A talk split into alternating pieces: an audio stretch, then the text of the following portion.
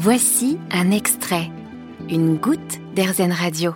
Découvrir les lieux emblématiques de la ville de Dijon grâce à un jeu vidéo, c'est désormais possible. Un jeu développé sur Game Boy, la console iconique des années 1990. Son créateur, c'est Johnny Imberset, un passionné. Il nous présente son jeu. Quand vous démarrez le jeu, finalement, vous avez accès à une carte de la ville de Dijon avec des points d'intérêt donc sur la carte où vous pouvez vous rendre. Et en fait, ces points d'intérêt sont donc réellement à leur place euh, par rapport à la vraie ville.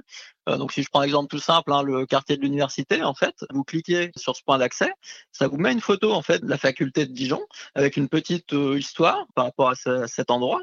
Et en fait, dans cette image, vous pouvez également débloquer une autre histoire qui, elle, est cachée en déplaçant un petit curseur qui est une main. Au hasard sur la photo, en fait, vous tombez sur une deuxième anecdote qui est un peu plus humoristique cette fois-ci. Mais par rapport à une contrainte technique, en fait, je ne pouvais pas mettre plus de 9 points d'intérêt. Donc, j'ai essayé d'en sélectionner un peu dans tous les quartiers de la ville au lieu de me focaliser sur le centre-ville. Et après, concrètement, eh ben, vous avez le lac Kyr, vous avez le Zénith, vous avez le parc de la Colombière, euh, vous avez la mairie, donc le Palais des Ducs. Vous avez le parc d'Arcy, vous avez la cathédrale Notre-Dame et euh, vous avez le port du Canal aussi. Et la chouette, euh, la chouette aussi, c'est ça C'est ça. Bah ça, ça fait partie d'une seconde anecdote, celle qu'on trouve en fait en ah. se déplaçant. voilà, exactement. Donc ça, hmm. par exemple, la chouette qui est en fait sur la cathédrale Notre-Dame, c'est effectivement l'anecdote de cette de cette partie de la ville. Un jeu qu'il a conçu sur son temps libre en parallèle de la préparation d'un concours de la fonction publique.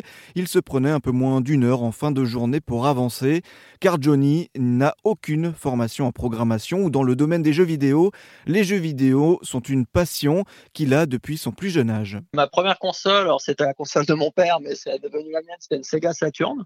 Et en fait, la Game Boy, c'était ma deuxième console. Alors avec la folie Pokémon, forcément. Parce que moi, je suis né en 1990, donc j'ai dû avoir Pokémon euh, en 98-99, je pense. Donc finalement, après, euh, elle m'a jamais quitté. Alors on y revient, on n'y joue plus, on joue plutôt à de l'actuel, on reprend la Game Boy.